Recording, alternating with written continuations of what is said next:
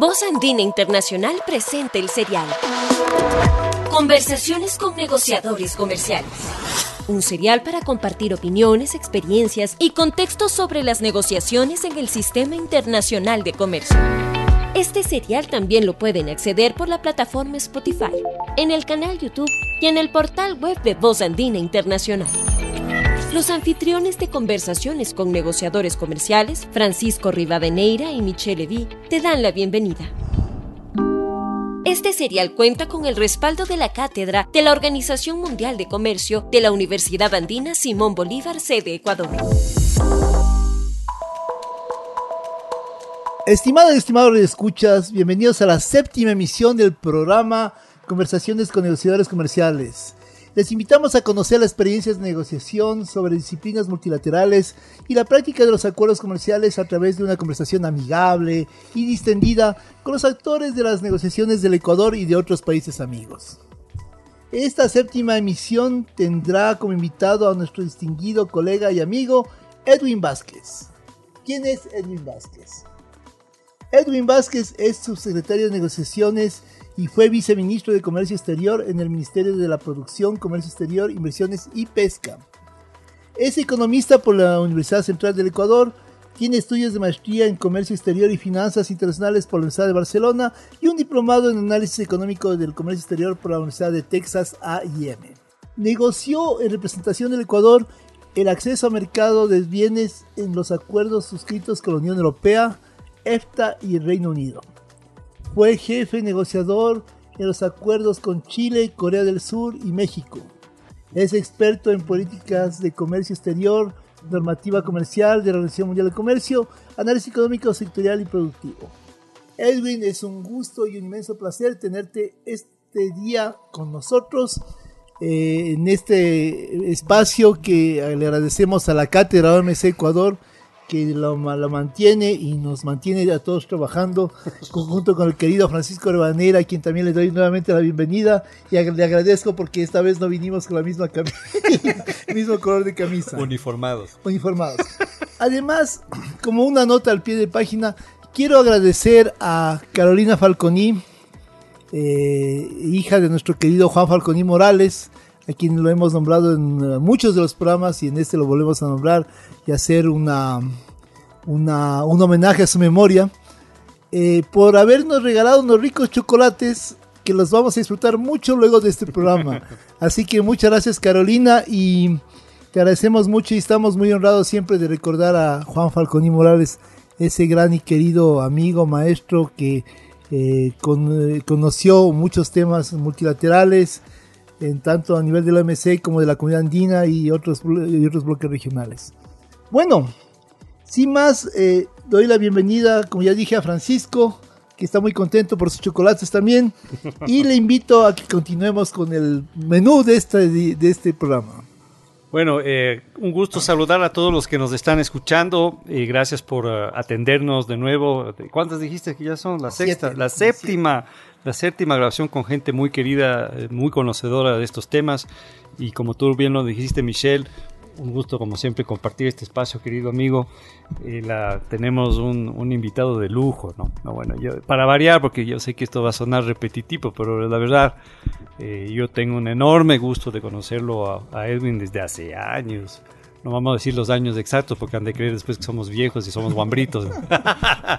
Pero lo conozco hace mucho tiempo y he tenido el enorme placer de trabajar con él en varios, eh, varios momentos en el ámbito, de, particularmente el tema de las negociaciones económicas internacionales del país. Pero en especial, cabe mencionar, eh, como ya lo dijo también Michelle, eh, tuve el gusto de poder trabajar con él cuando negociamos el acuerdo de la Unión Europea, que él manejó la mesa de acceso a mercados y hizo un trabajo como siempre excepcional.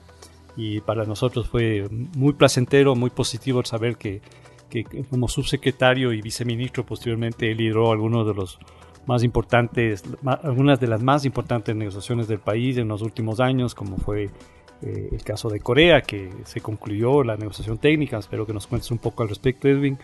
El tema de Chile, donde básicamente hicimos una una ampliación significativa, una profundización significativa de lo que teníamos antes, el hace 42 era el, cambió a 65, 42 pasó a 65. Y el tema de México, que ahí compartimos mucho, porque tuve el placer de estar con él del otro lado por una vez, ¿no? Del lado privado, el famoso cuarto adjunto, el cuarto de aladito. y ahí estuvimos trabajando y le estuve entorpeciendo su trabajo por el camarón. ok, listo. Entonces, bueno, bueno, más allá de las bromas, gracias querido amigo por estar aquí presente, siempre con el respeto que, que tenemos por, habernos, por haber aceptado. Y vamos a entrar en materia. Entonces, la pregunta de cajón, Michelle, como siempre, que es muy importante, es, eh, bueno, y ahora no me voy a extender porque no se van a aburrir, aburrir los que me escuchan siempre. En resumen, eh, estamos con una crisis de multilateralismo, no veo que ese tema se haya resolvido, más bien cada vez está más complicado. Y, el, y la crisis de multilateralismo que afecta varias tiene afecta varios aspectos de la realidad humana y de las relaciones internacionales lamentablemente también afecta al comercio internacional. Entonces, eh, uno de esos, de esos, una de las consecuencias de eso es que la OMC francamente no funciona bien en la actualidad, ha perdido mucha, mucho espacio, lamentablemente a mi opinión personal, y hay una necesidad de revitalizarla. ¿no? A mi opinión personal de nuevo. Entonces, bueno, este tema de la OMC ya viene desde hace algún tiempo, ¿no? Eh, más allá de la situación actual, pero, pero ¿cómo ves tú eso? ¿Cómo ves tú el tema de la crisis del multilateralismo en el ámbito del comercio internacional, de la economía internacional, más allá del comercio internacional? ¿Y cómo ves el futuro de la OMC en la actualidad? Eh, ¿Crees que hay, ¿Qué se puede hacer para no, no, no, no permitir que esta institución que es valiosa pierda el espacio que se merece en el ámbito internacional? Bienvenido. Bueno, en primer lugar, buenas. Michelle, Francisco, muchas gracias por la invitación a este diálogo, a este conversatorio eh, muy ameno, muy abierto sobre los temas comerciales. Igualmente un saludo a todos los, los radioescuchas. Y creo que, creo que tú topas un tema muy importante, ¿no? Que es nuevamente esa discusión entre el multilateralismo y el regionalismo. En efecto, yo también comparto la misma idea en el sentido de que el multilateralismo está en una crisis. Hoy por hoy ya vamos 20 años, más de 20 años, que la ronda de Doha del 2001 no, no se ha cerrado. Y creo que sí requiere una revisión profunda por parte de los que integran la OMC y los países, porque hay que poner en contexto a la crisis del multilateralismo. La crisis del multilateralismo comenzó a raíz de la crisis financiera de 2008. Justamente en el año 2008, y eso fue interesante, antes de que se derrumbe todo el, tema financiero en Estados Unidos y, y, arrastre eso hacia los países europeos y demás, estuvo a punto de cerrarse la ronda. Estuvo muy cerquita de cerrarse la ronda. Y el momento en que se armó la crisis financiera, cambió todo el contexto porque, por supuesto, implicó, por ejemplo, que Estados Unidos comience a adoptar políticas para tratar de reactivar la economía.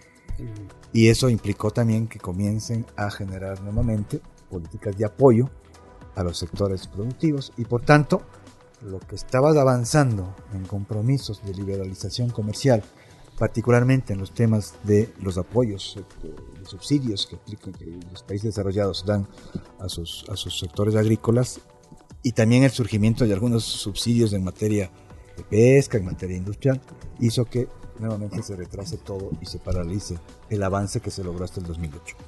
Y de ahí ha venido de tumbo en tumbo, porque la, la, la economía en general, desde el año 2008, pensaría yo que no ha logrado tener una recuperación efectiva desde el punto de vista de integración inclusive de la sociedad como tal.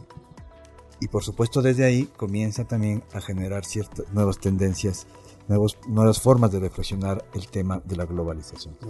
A eso debemos sumar el aparecimiento durante todos estos tiempos ya de nuevos actores, como China, hoy por hoy la India, que inclusive esos crecimientos económicos que está teniendo la India, por ejemplo, está generando una nueva perspectiva en cuanto a las negociaciones. Por ejemplo, en el 2008, las discusiones en materia de subsidios agrícolas estaban orientadas hacia los países grandes, que eran los mayores subsidiadores.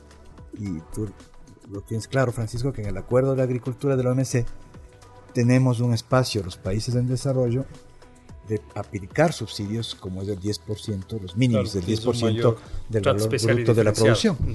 Sin embargo, 5% de los desarrollados y 10 para los, desarrollo. Sin embargo, nadie se dio cuenta de que el crecimiento de China, de que el crecimiento de la India, hizo que ese 10% del valor bruto de la producción hoy por hoy sean volúmenes similares a los que Estados Unidos, la Unión Europea, los países desarrollados los tienen dentro de sus compromisos eh, en materia de ayudas internas que distorsionan el comercio. Entonces, es una nueva realidad que hace que sea mucho más complejo el avance de, los compromisos, porque claro, cada país, cada, cada, cada eh, miembro de la OMC, en función de sus realidades, trata de enmarcarse en su en sus intereses y en sus necesidades, ¿no? y llegar a los consensos son bien complicados. Justamente eh, el 28 de este mes va a realizarse la nueva cumbre ministerial en, Abu, Dhabi, en Abu Dhabi. Y las perspectivas no son nada alentadoras. Están tratando de sacar cosas puntuales, puntuales como para demostrar que se sigue avanzando. Pero en realidad sí hay un estancamiento en el sistema multilateral que se complica aún más con la decisión que tomó Estados Unidos en el gobierno de Trump de paralizar el órgano de apelación de todo el sistema de diferencias sigue bloqueado, que sigue bloqueado. Se pensaba que con el nuevo gobierno demócrata de Biden eso capaz que iba a cambiar el gobierno de Biden ha seguido manteniendo ciertas políticas comerciales que las implementó Trump en su momento. Y claro eso también debilita porque eh, eh, todo el sistema de solución de diferencias del OMC es el brazo más importante, porque es el brazo que te permite y que hace que los países tengan cumplir sus compromisos en materia de política comercial. Mientras no superemos esos aspectos, creo que eh, la OMC va a seguir en la misma línea, sacando cositas para decir avanzamos. Y ahí hay que tener mucho cuidado, porque en cambio los países desarrollados lo que están empujando, por ejemplo en el tema agrícola, es cada vez más fortalecer el tema de transparencia, el de notificaciones, para justamente seguir presionando a los países al menos el cumplimiento de lo que tienen en la mesa. Pues creo que eh, la OMC tiene mucho reto que, avanzar y darle un vuelco, digamos, a su visión eh, para poder mantener ese, ese espacio del multilateralismo y lamentablemente, mientras la OMC no avanza, el regionalismo se sigue avanzando, particularmente en materia regional.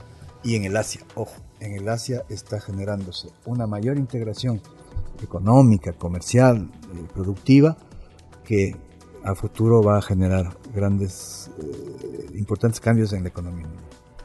Por eso, por eso lo último que dices es fundamental la presencia adecuada, por lo menos en los mismos términos que nuestros principales competidores, como recién dije en la asamblea, la presencia del Ecuador a través de acuerdos comerciales en esta región, porque es la que, al fin y al cabo, en términos relativos, tiene mayor potencial de crecimiento a futuro, la más integrada, y nosotros tenemos que estar ahí. Estamos de acuerdo, ¿no? Totalmente, totalmente de acuerdo. Yo creo que hay que comenzar a mirar hacia todos los, espacios económicos que hay Recientemente, hace que un par de años, en el Asia se, ya se puso en vigencia un, acuerdo gigante. Las siglas es RCP, eh, que lo conforman todos los países de la y está China metida ahí. Claro. Y cuando tú tienes una China que, si bien es cierto, ya no crece como crecía hace, hace varios años, pues sin embargo sigue creciendo al 4, 5%. Pero hoy tienes una India que está creciendo ya al 8, al 9. Sí, entonces, ahí tenemos. la batuta. Exactamente, entonces ahí hay que mirar bien estratégicamente. Totalmente de acuerdo. integración. Comparto tu visión. Y pensando justamente en la conferencia ministerial que se viene, eh, comparto tu visión de que no, no, yo no creo que haya mayores resultados, al menos fundamentales, pero tú ves en términos generales algún espacio donde se pueda avanzar en las discusiones dentro del contexto de la OMC. Si mi, memoria no me falla, el último acuerdo de carácter multilateral exitoso fue el, de facilitación de comercio, ¿no? el de pesca. El de pesca ya. Sí, el de pesca fue el último que se aprobó, que fue en la ministerial anterior. Y en esta ministerial lo que se va a lo que va a salir, digamos, de esta ministerial es el acuerdo de facilitación de inversiones.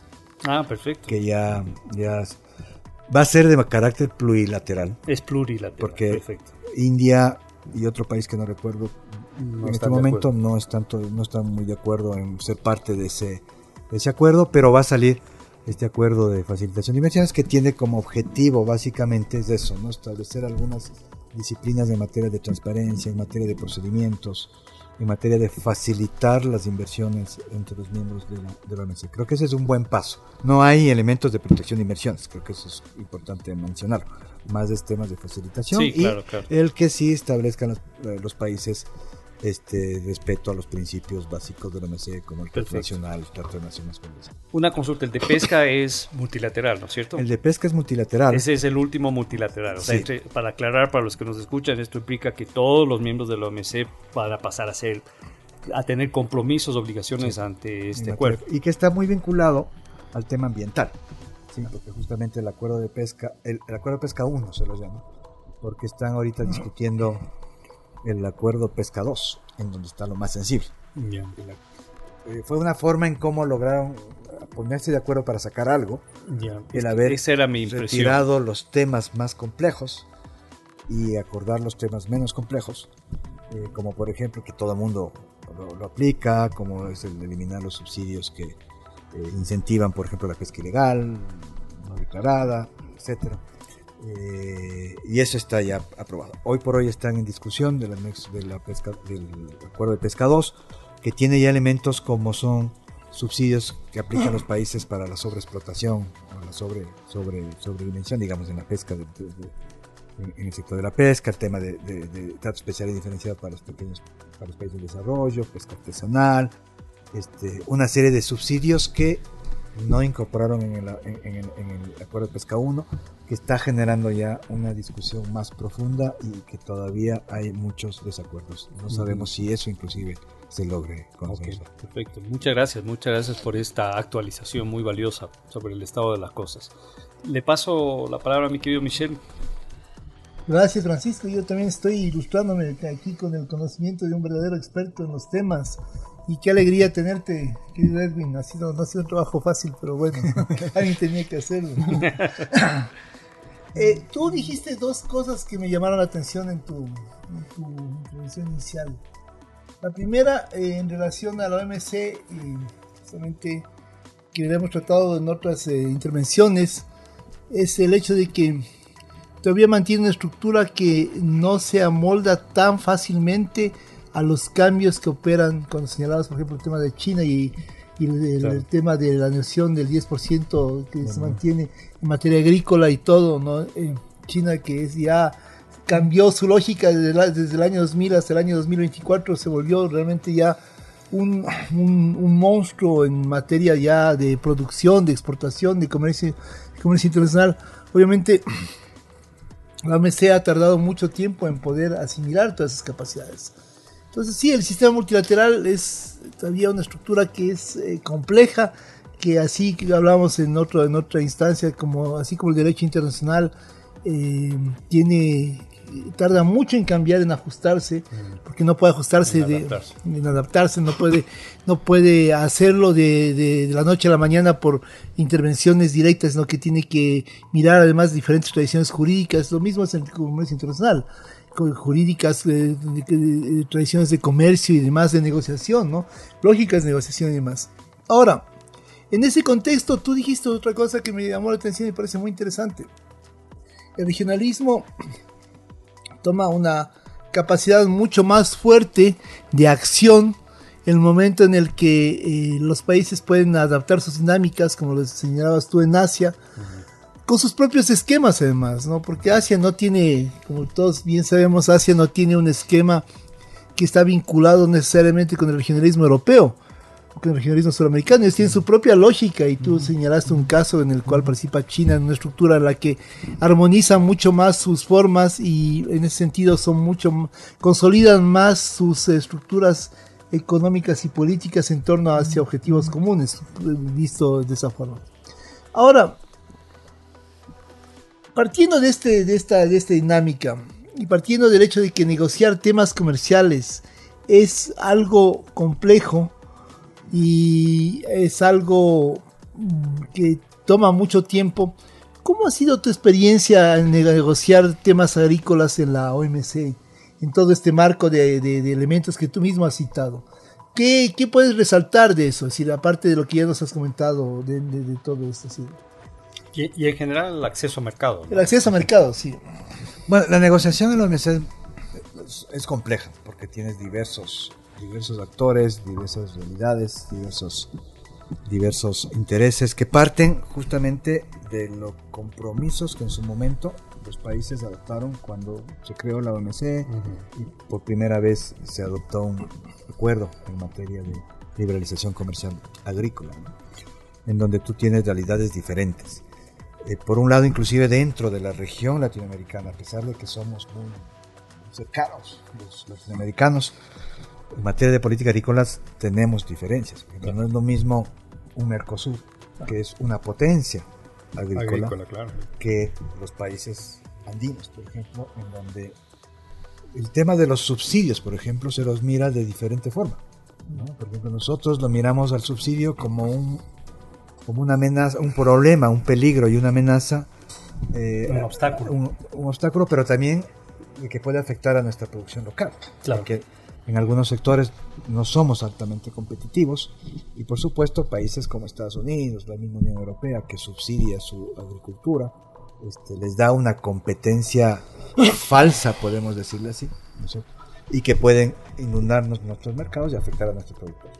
Mercosur, en cambio, lo ve como la afectación hacia los mercados a los cuales venden. de manera ofensiva. De manera ofensiva. Entonces, tienen otra otra visión y esos temas este, es lo que... Por eso ellos son miembros de este grupo. Del Keynes. Entonces, esos son aspectos que son un poco complejos, complejos este, tratados. Sin embargo, creo que sí se logró un interesante avance en estos últimos tiempos en donde estamos logrando consolidar ya una posición común entre todos los países latinoamericanos. Creo que si se logra concretar esto en esta ministerial, creo que un buen logro para los latinoamericanos es haber conformado el grupo latinoamericano. Porque ¿qué sucede? No? ¿Qué ha sucedido? Que los países latinoamericanos en su momento, dependiendo justamente de los intereses que manejamos, más apertura, más, más protección o menos protección, nos hemos involucrado en algunos grupos, por ejemplo, como tú decías, el Mercosur, con Colombia, Costa Rica en el grupo Keynes, las aperturistas. Nosotros en su momento nos involucramos al grupo 33, que son países del África, hasta la India, en donde más proteccionistas.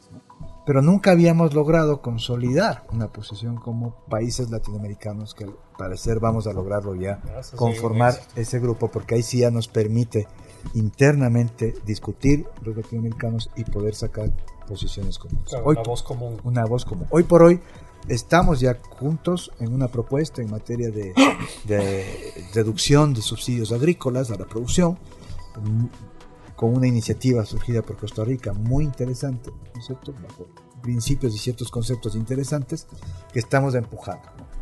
Creo que eso es, eso es una cuestión que puedo rescatarlo de lo valioso de este Pero sí, en cuanto a la experiencia de la negociación en la OMC, no solo en los temas agrícolas, yo diría en todos los temas, es, complejo por esas realidades. Realidades que justamente son marcadas por los contextos internacionales, por la economía internacional. La coyuntura. Por la coyuntura, en donde, como les comentaba al, comienzo, el mundo fue distinto antes del 2008, después del 2008 y rematado en el 2020 ah, por, el COVID. Ahí cambió radicalmente. Y son todo el tema de seguridad alimentaria. Exactamente, seguridad alimentaria. Las visiones, inclusive las visiones de ciertos países en temas ambientales.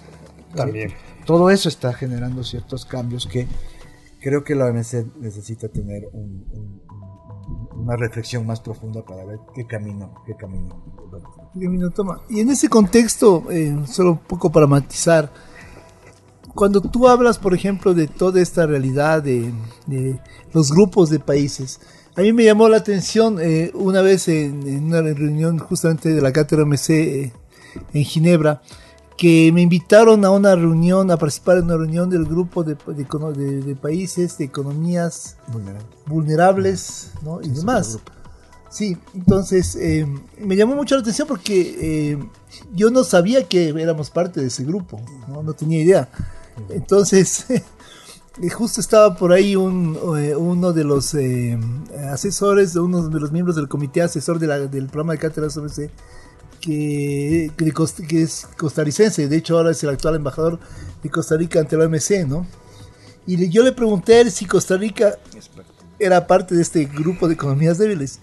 Y me dijo, no, ese, ese, ese grupo es para los países débiles, me dijo, es para los que no quieren, quieren cerrarse a todo. Y me quedé absorto porque decir, Costa Rica es un país que tiene una estructura, una producción, un mecanismo interesante, importante, creo yo. Pero creo que el Ecuador es el que tiene más peso económico en el comercio internacional. No lo sé. Sin embargo, solo para matizar, ¿cómo es esta lógica de pertenecer a un grupo de economías débiles? ¿Tienes tu idea al respecto?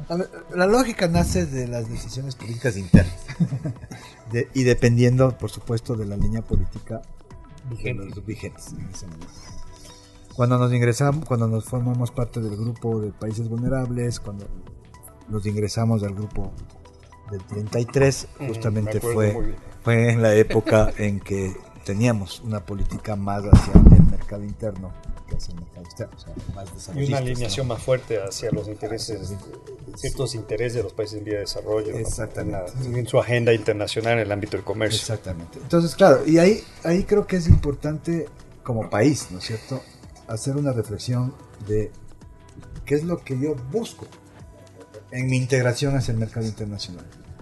Ser agresivo porque soy importante y quiero quiero tener una mayor presencia, como por ejemplo el caso de Costa Rica, ofensivo, ofensivo o quiero ser defensivo. Y eso creo que sí es un tema que tenemos que levantar un debate aquí en el país. Porque todavía hay grupos, grupos políticos, grupos empresariales, que todavía mantienen el esquema antiguo de países vulnerables, de países de menos nivel de desarrollo, esos conceptos que habían en la LADI, del trato, de buscar trato especial y diferenciado, etcétera, ¿no? Eh, yo sí creo que tenemos que levantar un debate porque tenemos que, así como creo yo, estamos logrando implementar como política de Estado los acuerdos comerciales, porque ya vamos varios acuerdos comerciales negociados y aprobados durante los últimos cuatro gobiernos, creo que también tenemos que consolidar esa visión como país. ¿Cuál es la, nuestra política de Estado en materia comercial? ¿Somos agresivos? ¿Somos defensivos? Y no solo comercial, sino también en, ese vínculo comercio-producción. Lo comercial con lo productivo. Porque eh, les pongo la experiencia de México. Negociamos con México, uno de los primeros temas que nos reclamaron al equipo negociador fue por qué no tenemos, por qué no están escritos en los textos que exigimos trato especial y diferencial. ¿Y por qué estamos denunciando lo que teníamos en la? Porque también hay que mirar, hay que, hay que visualizar una diferencia en cuanto a cómo yo busco ese trato especial y diferencial. muchas veces por un texto que que está ahí en, o un, párrafo que está en el texto que es solo un enunciado. respetamos el trato especial diferenciado que termina siendo un enunciado ya con eso están contentos o lo que necesitamos es esa, esa diferenciación en las disciplinas ya más específicas claro, en el detalle. en el detalle sin necesidad de que pongas ahí. Exacto, ¿qué es lo que hicimos en la Unión Europea? En agricultura. Exactamente, agricultura y en compras públicas. Por supuesto, pero agricultura sería un ejemplo dentro de lo que estamos hablando. Vamos a hablar de eso más adelante. Entonces, claro, ¿qué es lo que yo busco? Y creo que eso es importante definirlo como, como, país. Pero claro, el que yo entre acá, por ejemplo, ya recientemente, por línea de gobierno, ya vamos a unirnos al grupo Keynes. Pero por la línea que tienen los gobiernos de turno. Entonces, pero no debe ser eso. No debe ser que no debe ser que nos juntemos a un grupo en base a la conveniencia. En base a la conveniencia, sino debe ser porque debemos establecer nuestra interna como país. De acuerdo. Francisco, por favor, cuéntanos. Bueno, continuando con esta discusión súper interesante, gracias de nuevo Edwin, eh, es la ventaja de tener a alguien, no solo que es un experto en la práctica y académicamente en estos temas, sino que está al día, porque justamente está al día, pues él está trabajando en estos temas todos los días. Entonces, eh, eso es una ventaja extraordinaria. Así que gracias, querido Edwin. Eh, entremos específicamente al tema eh, de los subsidios. ¿no? ahí lo que nos interesa mucho es, es cómo ves tú el tema de la política de subsidios en la actualidad. Eh, particularmente desde la perspectiva de la OMC inicialmente. Después entraremos un poco a discutir las diferencias con, con, el tema ya de los acuerdos, ¿no? que eso es otra historia. Pero o sea, ha ido evolucionando, como tú sabes perfectamente, desde la implementación de los subsidios, al menos en los países desarrollados, la aplicación de estos. ¿no? antes al principio había muchos subsidios dirigidos a la exportación directamente, después se prohibió eso a la final en la OMC y ahora esencialmente está dirigido al tema de los por un lado de los subsidios, eh, lo que llamamos las ayudas internas, ¿no? que justamente no están dirigidas a competir, al menos frontalmente, en el comercio internacional. Ahí hay toda una variedad de, de, tipos de subsidios, eh, unos que, están aceptados en la OMC, otros que son tolerados, tal vez sería la palabra, y ojalá desaparecieran, y los que lógicamente, como hablé, mencioné, están prohibidos. Y dentro del contexto ya de sectores, tú sabes perfectamente que donde mayor subsidio hay, con ciertas excepciones, es en el ámbito de la agricultura. Y por eso hay un acuerdo específico referente al ámbito de subsidios en el ámbito de la agricultura, con las famosas cajas o compartimentos. Todo esto. ¿Cómo ves tú ese tema y las discusiones de la OMC? Sé que la OMC busca a la final que se reduzca al máximo esos subsidios, que como tú lo planteas se mantenga un trato especial diferenciado a favor de los países en vía de desarrollo, de todos los países de menor desarrollo, los, los, países menos avanzados, los PMA, en contexto de la nomenclatura o las definiciones o conceptos de la OMC. Eh, y ¿Cómo ves tú el tema, por un lado, de, vuelvo a insistir, en, cómo han avanzado esas discusiones en la OMC y particularmente de la reducción o el cambio de subsidios en los países desarrollados en especial? Que eso es uno de los objetivos que tienen países como los grupos de Kern y todo, de ir hacia su eliminación o su reducción sustancial para que puedan entrar nuestros productos de ese mercado, donde competimos con ellos en esas grandes cadenas. A ver si nos comentas de esas cadenas también cuáles son. Y por otro lado, ¿qué, qué nos queda a nosotros siendo un país en vía de desarrollo? ¿Podemos a la final, o has visto tú en la práctica, hemos podido implementar subsidios a la final eh, aceptados por la OMC aquí? ¿Recomendarías tú en algunos sectores hacer eso para ayudar justamente a mejorar la situación del sector, eh, sobre todo agrícola del país, agropecuario y poder volvernos más competitivos en las exportaciones. ¿Cómo ves en general ese tema? Bueno, en, relación a la negociación de subsidios, que, como lo dijo Francisco, hay que diferenciar. ¿no? Hay dos tipos de subsidios. El subsidio a la exportación directamente y el subsidio a la producción. En el subsidio a la exportación sí se ha logrado avances prácticamente en la en, la Ministeria de Bali, si no me, recuerdo, ya se eliminaron los subsidios a la exportación.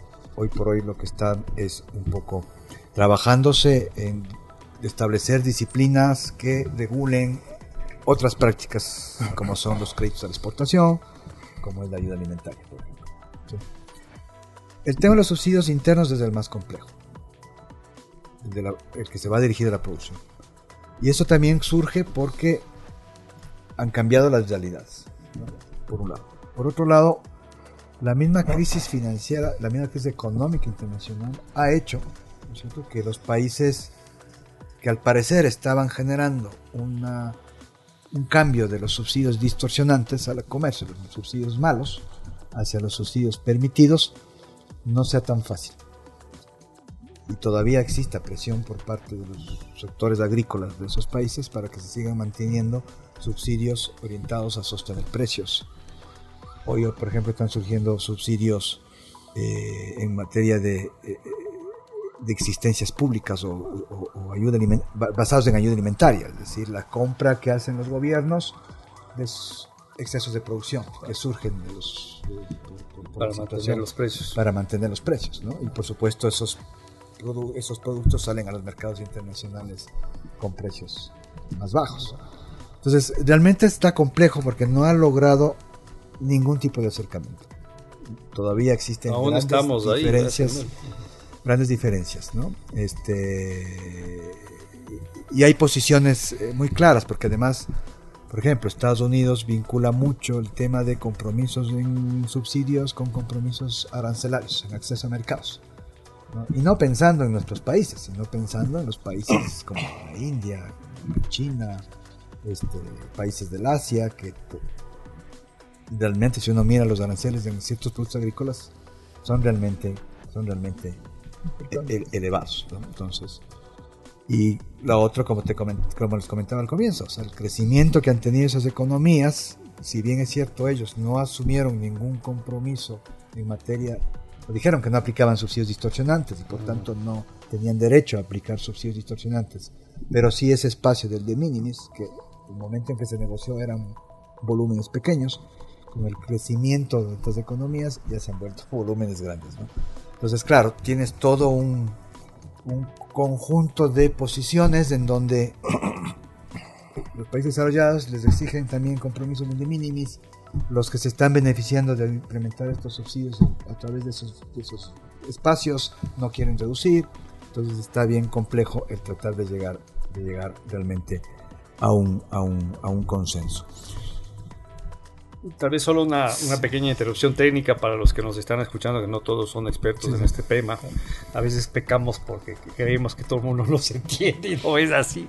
El tema de de minimis implica que un porcentaje de lo, del total de la producción agrícola puede ser subsidiado. Sí, exacto. Tú puedes, tú puedes, utilizar ese monto, por ejemplo, si tu, si tu volumen de la producción agrícola, el volumen de la producción agrícola es de 100 dólares, tú puedes usar como país de desarrollo un 10%, es decir, 10 dólares para poder subsidiar a los agricultores y aplicar subsidios distorsionales, o sea, subsidios para sostener los precios, para la compra de, exceso de producción que puede surgir. por ejemplo, eh, hay, hay, hay, productos como por ejemplo el maíz, el arroz, en donde son estacionales, hay épocas en donde sale el exceso de producción y para evitar que haya una caída de precios en el mercado, el Estado interviene, compra compra. es lo que hacemos aquí con el arroz, por ejemplo. Con el arroz, exactamente. y eso, pues, pero puedes tú aplicar ese, ese porcentaje. Pero también tienes los otros subsidios, los subsidios permitidos, los subsidios que no hacen daño al comercio o al menos lo hacen en nivel mínimo, que están en lo que se denomina la caja verde. Sin embargo, creo que también es importante entrar a, a un análisis efectivo de esos, de esos, de ese tipo de subsidios, porque si hay dudas de que realmente generen o no generen distorsión. Y ahora viene otro elemento, que es el que también está surgiendo, que es ahora los subsidios ambientales. Por ejemplo, la Unión Europea ha entrado agresivamente en una política en materia ambiental con exigencias fuertes de no deforestación, por ejemplo. El famoso Pacto Verde. El famoso Pacto Verde o, o, el restringir el uso de determinados tipos de plaguicidas, eh, etcétera. Algunas medidas que están adoptando. Y claro, son medidas que tienen que aplicar sus propios productores agrícolas. Y por tanto hay presión para que este, existan subsidios nuevos para que ellos puedan claro, porque es más costoso el implementar y el, producir bajo esas condiciones. Claro, al final significa incremento de costos exactamente. De, los, productores. Por ejemplo, hoy por hoy recién hace la semana anterior hubo una gran manifestación de pues agricultores franceses, alemanes, etcétera, españoles, en donde están exigiendo más subsidios. Entonces, toda esta realidad hace que sea bien complejo. Sí, así. Y eso para los que nos escuchan es un problema que no se caerá en Europa, ¿no? Ese es un problema que se nos viene encima este año aquí en el Ecuador. Exactamente. Ahí sería bueno que comentes esa yo, situación yo soy, Yo soy partidario de que sí debemos aplicar subsidios de la Por supuesto. El único problema, el único problema que tienes es la caja. ¿Qué tanto tienes de dinero para poder hacer para eso? Poder hacer eso ¿no? Entonces, y el tiempo, eso es fundamental, porque los europeos te están poniendo tiempos muy cortos para poder cumplir con eso. ¿no? Exactamente, pero yo sí creo que debemos entrar en eso. pero de una manera adecuada. Exactamente. Los subsidios en materia verde para cumplir todos estos, eh, todos estos Métanos un poco eso del caso Ecuador. El caso de, que tú mencionaste de, la, de no deforestación es un caso que afecta al Ecuador. Sí, justamente la Unión Europea implementó todo Todo esto surge sobre la base del compromiso que a nivel internacional eh, asumieron los países con respecto al tema del cambio climático. Sí. Los acuerdos de París. Los acuerdos de París. Eh, y que... Entre otros. Entre otros. En el balance político que tiene la Unión Europea, particularmente en el Parlamento Europeo, han ido creciendo la presencia de los parlamentarios verdes, que les ¿no? y ellos son los que le generan presión a la Comisión para que saque este tipo de, de medidas, disposiciones o reglamentaciones para cumplir las metas del cambio climático. Y justamente recientemente eh, sacó una, bueno, no es tan reciente, se lo sacó hace dos años o un par de años, un año, una reglamentación en materia de no deforestación. ¿Cuál es el objetivo de esa reglamentación? Es que para países productos como cacao, aceite de palma, madera, caucho, eh, los, los, los, empresarios o los compradores, digamos, de esos bienes, los que importan al mercado europeo, tienen que generar toda una demostración de información. De que a quien yo le estoy comprando no me está generando deforestación. Para lo cual el reglamento establece primero que existe una línea de base de georreferenciación, esa línea de base del año 2020, en donde dicen, ok, así está tu foto. Y todo lo que vas a exportar, tienes que demostrarme que esta foto no cambiaste.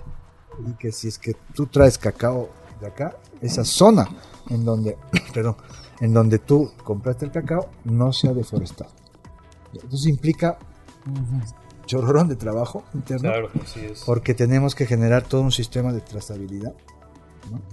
Y uno, de los, y uno de los problemas sustantivos para poder generar este sistema de trazabilidad es el tema de la propiedad. En donde sabemos que hay muchos productores todavía aquí en el Ecuador que la titularidad de la propiedad es deficiente. No hay. Hay productores que no son titulares. Porque todo eso es lo que tienes tú que demostrarle a la Unión Europea de que estás cumpliendo con el objetivo de no, de no deforestar. Entonces, hay unos aspectos, que unos retos este, que tenemos fuertes de implementación. Como gobierno estamos creando un comité interno de sostenibilidad, le estamos llamando, porque este tema no es de la Unión, no solo es de la Unión Europea, el Reino Unido también lo va a poner y vendrán estos aspectos, este tipo de, de, regulaciones. Entonces estamos creando un comité conformado por ambiente, el Ministerio de Agricultura, Agrocalidad, nosotros. Eso es muy este, Para comenzar a trabajar justamente en desarrollar todos estos aspectos. Todavía hay ciertos vacíos en la reglamentación de la Unión Europea no hay todavía una claridad completa de qué nomás es lo que tenemos que hacer y qué te van a exigir. No sabemos si te van a pedir una certificación o no. Eh, por lo pronto, el acuerdo entra en vigencia, ya su implementación a partir de enero del próximo año y vamos a entrar todos los países catalogados como de riesgo medio. Y a partir de ahí es que tenemos que comenzar a demostrar con información de que o nos mantenemos en riesgo medio o pasamos a la peor categoría. Pasamos a riesgo alto. Eso es grave. Y si pasamos a riesgo alto va a haber mucho más exigencias y dificultad para exportar. Exactamente. Entonces nos va a afectar las exportaciones pues de la Unión Europea. Son reglamentaciones que no solo le aplican a los países de los cuales importan los productos, sino también a sus productores y por eso es que van a haber subsidios para sus productores para que puedan implementar todo Lo que nosotros no tenemos. Lo que nosotros no tenemos. Entonces esos son unos... Y estos elementos son, todos estos elementos suman en las discusiones que tienes en la OMC y eso es lo que hace tan complejo, complejo avanzar. Porque claro, la Unión Europea, a pesar de que nosotros en la OMC hemos venido insistiendo permanentemente de que este tipo de medidas tienen que ser establecidas de otra forma, con discusión, con, con, conversación con los países, justamente conociendo la realidad de los países y buscando de manera conjunta de cooperación para ver cómo podemos implementarlo. Sin embargo, la Unión Europea está cerrada en implementarlo y no quiere cambiar absolutamente nada. Muy bien, muchas gracias querido Edwin por esa explicación exhaustiva. Sí, muy, muy, muy, muy exhaustiva y muy, muy completa. Además, además te deja pensando mucho en este tratamiento que recibe, no, ciertos, ciertos eh, bloques, el tratamiento que dan ciertos bloques en el caso de la Unión Europea a otras regiones en las que son muy exigentes con sus, es, con sus políticas frente a otras que son menos exigentes y que tienen otra otra otra clase de tratamiento, ¿no? Quiero decir, por ejemplo, en temas de volumen, en temas de gestión del medio ambiente, de, temas de trabajo y de, temas de, temas de claro lo que es lo que se discute en el capítulo creo que es 7 del, del capítulo 7 o capítulo 8 del acuerdo con la Unión Europea de desarrollo sostenible. No me acuerdo no, no más adelante. En el capítulo de desarrollo sostenible. Dejémoslo ahí, que justamente trata, y yo he sido parte de esos, de esos comités con los actores de la sociedad civil para tratar justamente sobre los temas de trabajo, los temas de medio ambiente, los temas de gestión ya de los derechos humanos inclusive, ¿no? Pues claro, esos capítulos afectan a algunos, a algunos actores pero en general no a todos, ¿no? Y en esa línea de, esa línea de temas, ¿no? Y se nos viene el tiempo encima, así que te voy a lanzar dos puntos por uno de los que teníamos previstos en la agenda.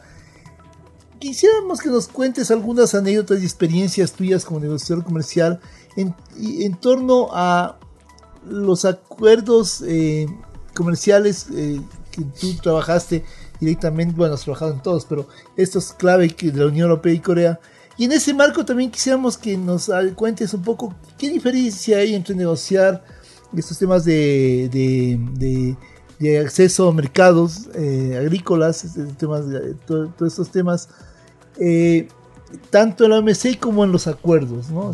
alguna anécdota, alguna cosa por ahí y cuáles son las diferencias. Bueno, las diferencias son bien marcadas. Porque como les decía al comienzo, este, la negociación en la OMC, estás hablando de un grupo, varios países. Claro. Tú puedes juntarte a algunas iniciativas que van surgiendo para defender tus posiciones. Y en la OMC, una de las disposiciones importantes de la OMC es que cualquier acuerdo al que llegues debe ser por consenso. no, hay imposiciones, digamos, de grupos que pueden tener mayores votos o menos votos. Como, todos tienen el mismo peso. El mismo peso, todos tienen un voto. A diferencia de la Unión Europea, que tiene los, los miembros de la Unión Europea, dependiendo del país, tiene diferentes pesos en los votos. Entonces, en cambio, una negociación bilateral ya no tienes en quién apoyarte para poner tu posición en la mesa, porque estás vis a vis con la otra con la otra parte. Entonces ahí, ahí hay que saber jugar muy bien este, la negociación, especialmente viendo el mapa de intereses de un lado y del otro. El caso de la Unión Europea, que fue súper interesante. La Unión Europea no es que, o sea, si bien es cierto, iniciamos la negociación con la Unión Europea por un momento en que nos retiramos y al final cuando retornamos ya habían cerrado Colombia, habían cerrado Perú y nosotros nos adherimos pues claro, uno de los primeros temas que ahí surgieron es cómo hacemos para que este, podamos sacar mejores condiciones que Colombia y Perú, porque una de las cosas que de ley la Unión Europea nos iba a poner en la mesa es dame lo mismo. Era un hecho, era, claro. Pero de ahí un poco viendo el juego de intereses de un lado y del otro, viendo inclusive las diferencias en cuanto a las realidades del otro país, Colombia, Perú, por ejemplo ver qué podemos nosotros transar y negociar. Y ahí me acuerdo que hubo una discusión muy fuerte que le, subimos al presidente, ¿te acuerdas? Sí, así es. El tema de los licores. Porque claro, nosotros teníamos que proteger los lácteos, que era la parte más, más sensible de la negociación, que creo que logramos sacar un muy buen resultado de negociación, pero para sacar eso tengo que dar algo acá. Eran los licores y era dar en una desgrabación inmediata, porque claro, era muy importante para los europeos. fondo, claro. Perú no le había dado lo mismo, le había dado canastas de grabación. Colombia tuvo a 10 años los licores. Entonces ahí teníamos que jugar y hubo un grupo eh, que no quería que liberalizara. Tuvimos que subirle al, presidente la decisión. El presidente dijo: no, ahí además eh, vale la pena destacar que los, los, intereses de la industria de licores de aquí no son los mismos que en Colombia y Perú, ¿no? Porque tú tienes, en Perú sí tienes una tradición de licores como el pisco, claro. en el caso de, de Colombia el aguardiente, etcétera. Entonces ellos sí nosotros no, o sea, no, no, estoy diciendo que no haya industria licorera aquí, pero, pero, no es lo mismo que. No, pero vivías una realidad en ese momento, que es el ensamblaje de licor. Además, sí. Claro, habían industrias que Buen punto. importaban a granel, por ejemplo, el whisky a granel, y aquí embotellaban. Claro, claro, claro. Por el tema de, la, de las limitaciones que había en las importaciones. Exactamente. Entonces le daban la vuelta. Eh, produciendo localmente, pero hacían whisky ecuatoriano, vodka ecuatoriano. Claro. No sé si te acuerdas. Sí, sí, claro, exacto. Entonces todo eso era. Eso, creo que fue una cosa interesante. claro, o sea, Ensamblaje entre comillas. Ya una negociación bilateral es más compleja, porque ya estás con la otra parte y hay que saber medir muy bien este, los pesos, ¿no? Porque no es lo mismo sentarte a negociar con Guatemala que sentarte a negociar con la Unión Europea, porque además los pesos comerciales, los pesos específicos son sumamente importantes, ¿no? Eh, y, ahí hay que saberlo jugar muy bien estratégicamente en, la, negociación. La otra pregunta que me hiciste se me olvidó. Eh, no, era justamente algunas anécdotas sobre la, negociación con la Unión Europea y con Corea y en este, en este contexto, ¿cuál es la diferencia en negociar que le estás ilustrando claramente? ¿no?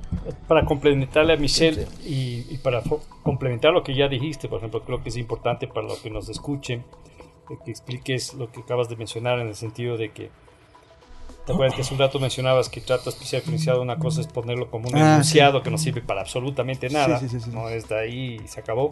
Y otra cosa es buscar ya en el detalle. Entonces tú decías, claro, y es verdad, ¿no? o sea, cuando, como nosotros, en el caso de la Unión Europea, eh, nos salimos de la negociación y tuvimos que volver a entrar posteriormente cuando se, finalmente se logró convencer a los europeos de volver a sentarse a la mesa. Eh, ellos iban a presionarnos básicamente que aceptemos lo que, que ya estaba negociado, ¿no? Pero en la práctica no fue así. Y hay mucha gente que, que no entiende eso, ¿no? Muchos te acuerdas, había donde ah, lo, ustedes lo único que hicieron fue firmar y no negociaron absolutamente nada. No, es verdad, eso no es verdad. Sí es verdad que tal vez eh, los grandes principios del acuerdo son similares, pero de nuevo en el, detalle está la cosa. y, por ejemplo, en el tema de lácteos, sí es importante, por ejemplo, recalcar que ahí están las diferencias. Nosotros conseguimos, gracias a tu trabajo, mejores condiciones a la final en base a, los intereses y necesidades del Ecuador en lácteos que, por ejemplo, Colombia y Perú también. Entonces, a ver si nos puedes dar algunos ejemplos de eso. Sí, justo, justo fueron varios elementos que, tuvimos que, enfrentarlo ahí. Y, porque uno de los temas que una negociación bilateral es compleja es el tema de los subsidios. Porque claro, como les decíamos, el subsidio a la exportación es, puedes eliminarlo porque es un subsidio dirigido los países inclusive pueden decir, ok, ¿tú a dónde vas a exportar? A Ecuador. No, pues ya no, te doy subsidio porque yo no comprometí nada. Pero el subsidio a la producción no, porque tú no sabes a dónde vas a mandar tu producción. O sea, por eso, cuando metemos en las negociaciones bilaterales la eliminación de los subsidios a la producción, siempre te dice, yo no puedo yo por ti desmontar todos mis subsidios que le va a beneficiar a uno que no está sentado. Claro, eso lo discutimos en la OMC, básicamente. Exactamente. Entonces, claro, ¿cómo tratas tú eso? ¿Cómo haces para que tú puedas vender internamente, inclusive, que no, los subsidios, hemos precautelado que los subsidios no nos afecten.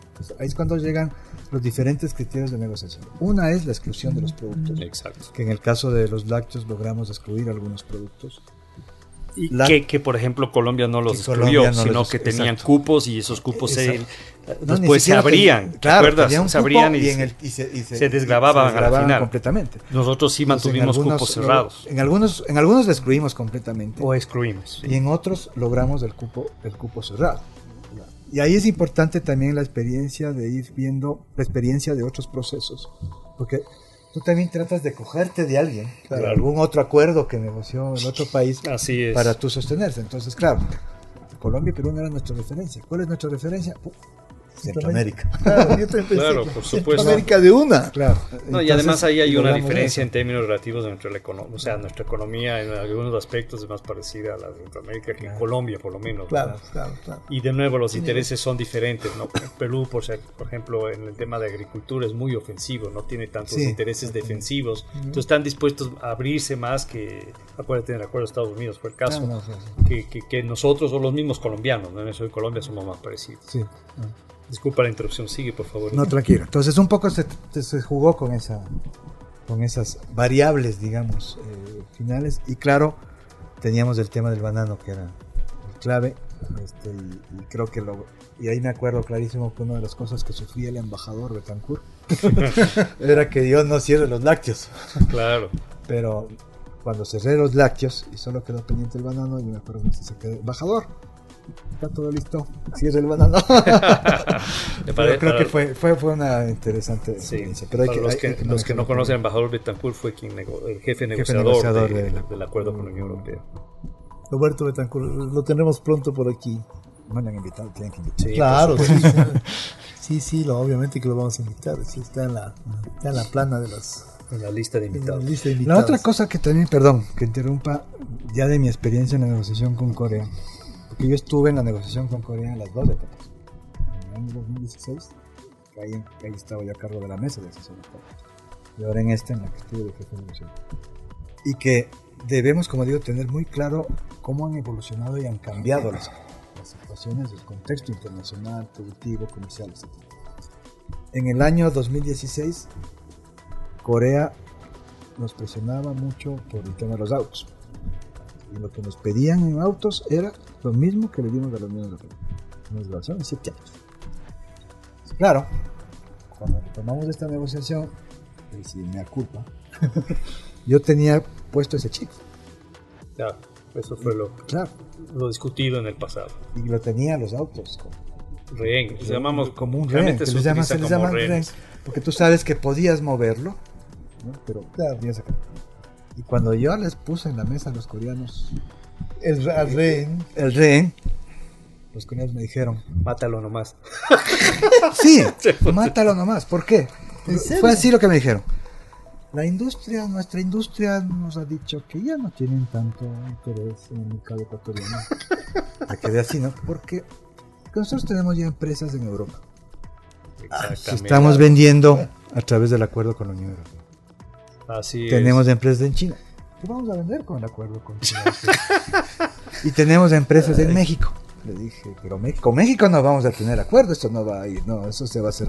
Sí, pero desde el punto de vista de los costos, No sé, Es más eficiente. más claro. eficiente llevarlo de México. Si pagué arancel, que llevarlo desde Colombia. Y cómo cambia efectivamente las cosas, ¿no? Y eso, eso les cuento a los que Se nos acabó el- escuchan. Se me fue el ren. Claro, exacto. Eso no sabe mucha gente que, que una, eh, una parte sustancial de los automóviles que están ingresando bajo el acuerdo con la Unión Europea que negociamos no son marcas europeas, son marcas asiáticas de, de fábricas que están en Europa, para el mercado europeo, que se, se, se- se venden acá. Y, y están en Europa del Este. Claro, Están Hyundai, en Kia y todas estas marcas, muchos de estos carros que están aquí son realmente producidos para el mercado europeo. Pero entran sin pagar arancel a partir de este año, Claro. eh, por lo que son parte del acuerdo. Entonces tienes que Claro, Porque tú negocias no en base a, a marcas, sino al origen de la, origen producción, de la producción, dónde se produce. dónde se produce. Entonces es importante tener bien la información mapeado de todo. el- Sí, todo el eso muestra lo realidad. sofisticado que es este tema, ¿no? Exactamente. Claro, no es- Porque Mucha gente cree que esto es un juego de niños y no es así. No, no, Necesita estar muy bien inteligenciado, Jamás, de no, entender no. lo que está pasando en los otros acuerdos y todo para poder to- asumir una posición negociadora. Exacto. Muy buen ejemplo, de excelente. Bueno, bueno, bueno, el tiempo se nos ha venido encima. Otra vez, una vez más, el tiempo se nos viene encima. Así que yo me tomo la última para decirle a- supuesto, por a, supuesto. nuestro querido amigo Edwin Vázquez unas palabras finales para los radioescuchas, un mensaje que quieras dejar a la gente que nos escuche en, este, en esta emisión de Radio Voz Andina Internacional, la red universitaria. Por cierto, agradecemos a- detrás de los paneles a Tito Chela y a nuestra querida Romina del Pozo que se nos aguanta en todas las conversaciones y divagaciones comerciales aquí. No, en primer lugar, creo que felicitar por el espacio. Creo que muy, muy importante, muy interesante, porque creo que estos temas de comercio, los temas de acuerdos, de las negociaciones, creo que son temas que la gente debe cada vez más tener conocimiento. Así es. Así es. Muchas veces, como no hay esa socialización que le llamamos o difusión de lo que alcanza, esto de lo que busca, lo que contiene, eh, a veces eh, muchos distorsionan las cosas, como por ejemplo recién pasó con las discusiones en el caso con, del TLC con China, Claro. que hubieron gente que no sé si no lo sabía o sabiendo con conocimiento de A causa, propósito. a propósito distorsionaban, distorsionaban el tema. Entonces, creo que creo que es importante el haber abierto estos espacios para este, discutir estos temas y que la gente cada vez más lo vaya lo, lo vaya conociendo. ¿no? Y la otra, simplemente a los escuchas, este, creo que son temas que son muy importantes que lo investiguen y que cada vez vayan este, no, no crean en todo lo que les decimos, sino que también vayan y lo Verifiquen, y verifiquen. Eh, porque Sí, son es. realidades que se vienen, son realidades que se vienen y son contextos que van a marcar inclusive el comportamiento económico del país hacia, hacia futuro. De acuerdo. Unas palabras, Francisco, de despedida. Bueno, no mucho, simplemente eh, contento, contento de haber podido conversar contigo, Edwin. Eh, Este espacio me, me ayuda a reconfirmar el enorme respeto que te tengo y, y- y fue muy agradable para mí porque había algunos temas, me acuerdo de algo que estoy desactualizado, así que voy a tener que actualizarme. Y bueno, esperamos poder seguir contando contigo. Tú también eres de esta casa, has trabajado aquí, has, has coparticipado en Andina, Hemos esta es tu casa. Así es, así que seguramente vamos a seguir trabajando tanto en lo académico como en la parte profesional contigo a futuro. Éxitos, éxitos en lo que se viene a futuro en cuanto a negociaciones del país. Listo, muchas gracias. Muchas gracias, Edwin, nuevamente. Y es un gusto tenerte aquí y esperamos seguir conversando contigo y que nos sigas ilustrando con tantas cosas. Ahora, las palabras de cierre. Nuevamente, estimadas y estimados escuchas, esto ha sido todo por hoy en esta emisión de Conversaciones con Negociadores Comerciales.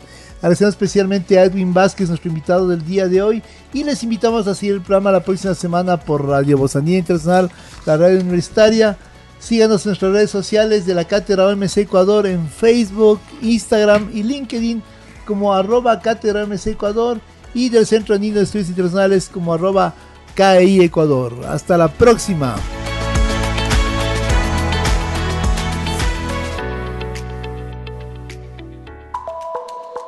Este fue el podcast Conversaciones con negociadores comerciales. Un espacio de información, conocimientos e intercambio de criterios y experiencias sobre la negociación en el sistema internacional de comercio. Un nuevo episodio te ofrecemos el próximo miércoles a las 11 horas. Mientras tanto, revisa nuestro podcast en la plataforma Spotify o en el canal YouTube de Voz Andina Internacional. Hasta pronto.